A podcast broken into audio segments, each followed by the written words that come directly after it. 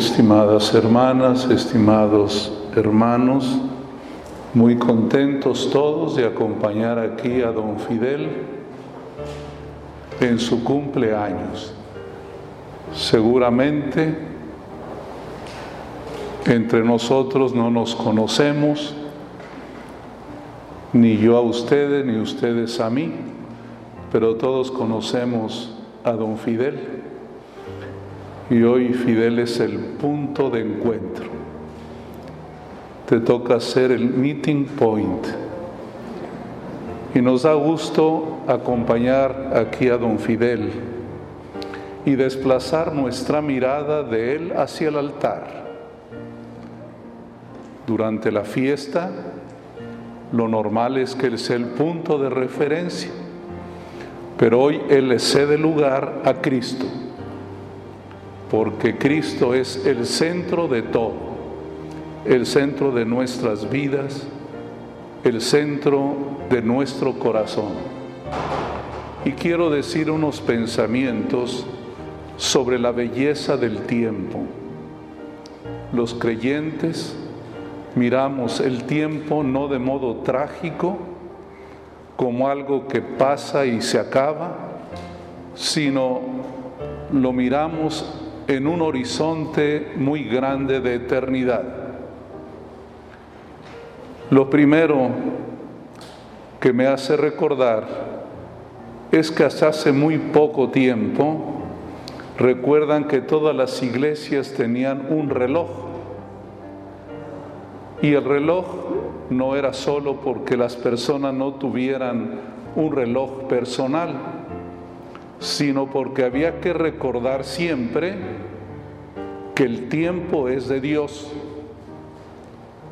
Aunque te molestara oír la torre a las 12 de la noche marcar las 12 horas, era un memorial de que tu vida transcurre por Dios, que el tiempo no nos pertenece, sino que el tiempo es de Dios.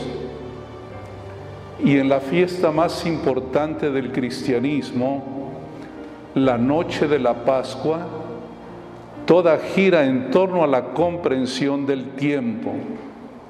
El sirio pascual tiene unas letras que destacan el alfa y la omega y dice en el momento de bendecirla el sacerdote, tuyo es el tiempo y la eternidad.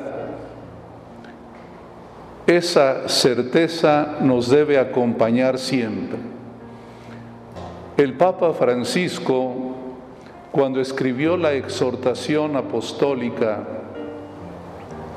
el gozo del Evangelio, dio un principio muy importante para discernir la historia. Y dijo él, el tiempo es más importante que el espacio. Los espacios tienen un término, tienen una caducidad, mientras los ocupo, pero en el momento que no los ocupo, dejan de ser importantes para mí.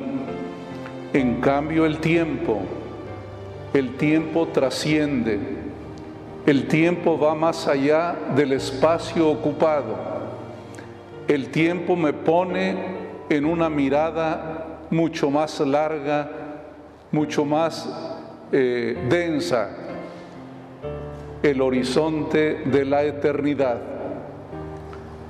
Por ello, Hoy estamos contentos porque aunque ha avanzado el reloj, este tiempo ha sido y será siempre de Dios. Nos permite gozar el tiempo regalado por Dios. Puede ser que el tiempo haya sido ocupado aquí en un espacio humano, físicamente, pero sabemos que nuestra vida dure un segundo o dure 90 o 100 años, siempre es preciosa para Dios y es valiosa para nosotros. Quiero invitarlo, don Fidel, a mirar así este bonito tiempo, los 80 años de vida. Seguramente con luces y sombras, con momentos de tristeza y momentos de gozo. Pero cuando uno hace las cuentas, siguiendo los criterios de contabilidad de Dios, sale siempre un saldo bueno. Y por eso siempre le agradecemos a Dios, ya sea que nuestro tiempo haya sido doloroso, difícil, complicado, exigente, ya sea que hayamos tenido fracasos, desilusiones, de cualquier modo, siempre cuando llevamos las cuentas cerca de Dios, sale un buen saldo. Y por eso agradecemos a Dios. Un creyente siempre tiene motivos para agradecer. Cuando no encuentras los motivos para agradecer, algo ha pasado. Algo no te ha permitido ver la huella de Dios en tu vida. Pero si tenemos motivos para agradecer, quiere decir que Dios ha estado contigo, que Él ha sido tu contador, que las cuentas con Él nunca salen equivocadas. El día de hoy hemos oído la palabra de Dios centrada en un profeta el profeta Elías, el profeta Juan el Bautista. Qué importante para la vida de nosotros los profetas, es decir, aquellos que nos hablan de Dios, que nos permiten perfilar nuestras vidas, encontrar el sentido de todo. Eso lo hizo Elías eso lo hizo Juan el Bautista. ¿Y cuál era la preocupación de estos profetas? Que Dios es primero, que la fe debe estar en el centro de la vida, que alguien que cree en Dios no acepta componendas, siempre es fiel, contra viento y marea. Por eso dice Jesús cuando le preguntan de Elías, hicieron con él lo que les pegó de gana, es decir, lo persiguieron a morir, pero él permaneció siempre fiel, aceptó la batalla de la fe, el combate de la fe. Lo mismo Juan el Bautista, que como saben terminó degollado, decapitado. Esto nos ayuda también a todos los aquí presentes a recordar que la vida y el tiempo requieren de la fe. Solo el que cree en Dios le encuentra sentido a la vida. Solo el que cree en Dios puede tener esperanza viva. Solo el que cree en Dios puede aceptar que hay vida eterna y que hay vida para siempre.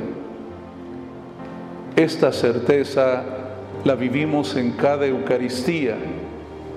Por ello los creyentes siempre le dijeron a Jesús, ven Señor Jesús, Maránata, sabiendo que la muerte les amenazaba, que la persecución estaba a la puerta, que era seguro que morirían cruelmente y siempre le dijeron a Dios, Maránata, ven Señor Jesús. Queremos agradecer la amistad que tienes con nosotros. Voy a agradecerte la bondad que siempre he expresado hacia tus amistades, tus hijos, también hacia la iglesia. Y hoy vamos a pedir por ti, para que este gozo de vivir lo mantengas siempre en tu corazón.